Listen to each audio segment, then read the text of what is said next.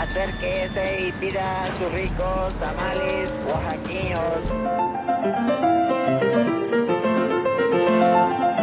¿Quién dijo que la historia de México no podía contarse de forma entretenida? 365 días para conocer la historia de México.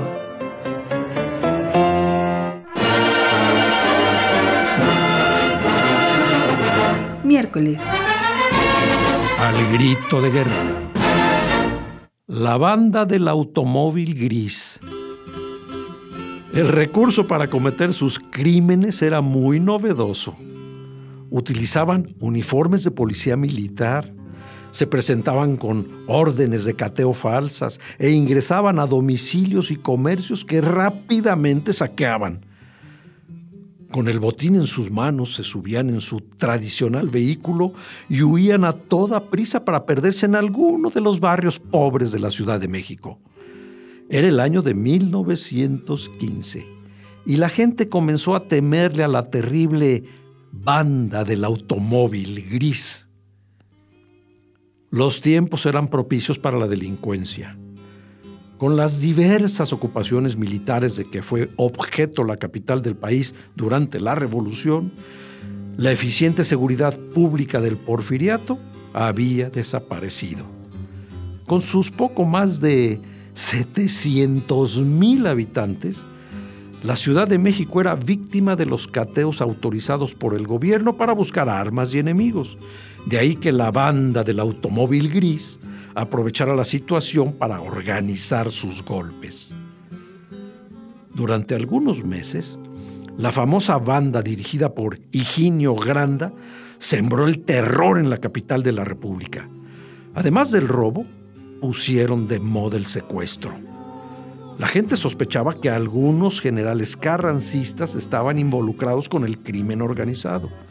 El rumor tenía sus fundamentos. Cuando entraron por vez primera a la capital, los constitucionalistas saquearon de tal forma las casas y comercios que pronto fueron conocidos como carranclanes o con sus uñas listas.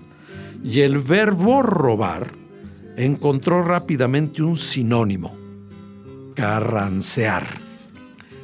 A nadie sorprendió que las órdenes de cateo con que operaba la banda del automóvil gris estuvieran firmadas por el general Pablo González, lugarteniente de Carranza. El escándalo era tan evidente que en la carta abierta que Zapata le escribió a Carranza en 1916 acusó a sus hombres.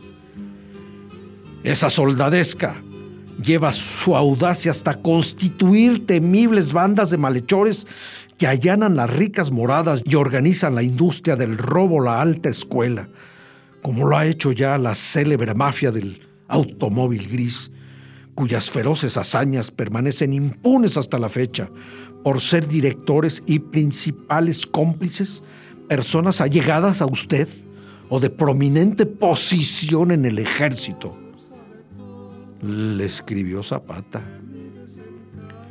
Curiosamente, cuando la opinión pública ejercía mayor presión sobre Pablo González, gobernador del Distrito Federal, la policía capturó de inmediato a la temible banda. Y aunque el jefe Higinio Granda logró escapar, algunos de sus miembros fueron fusilados y otros fueron perdonados por el propio general González. La impunidad y la corrupción, sin embargo, se habían apoderado de la revolución mexicana. Al grito de guerra.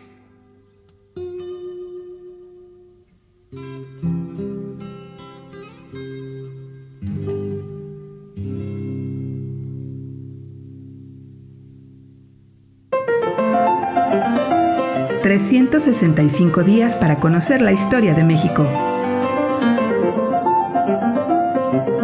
Esta es una producción de Radio Universidad de Guanajuato y la Dirección de Extensión Cultural en voz del Teatro Universitario. Serie basada en el texto de Alejandro Rosas, 365 días para conocer la historia de México.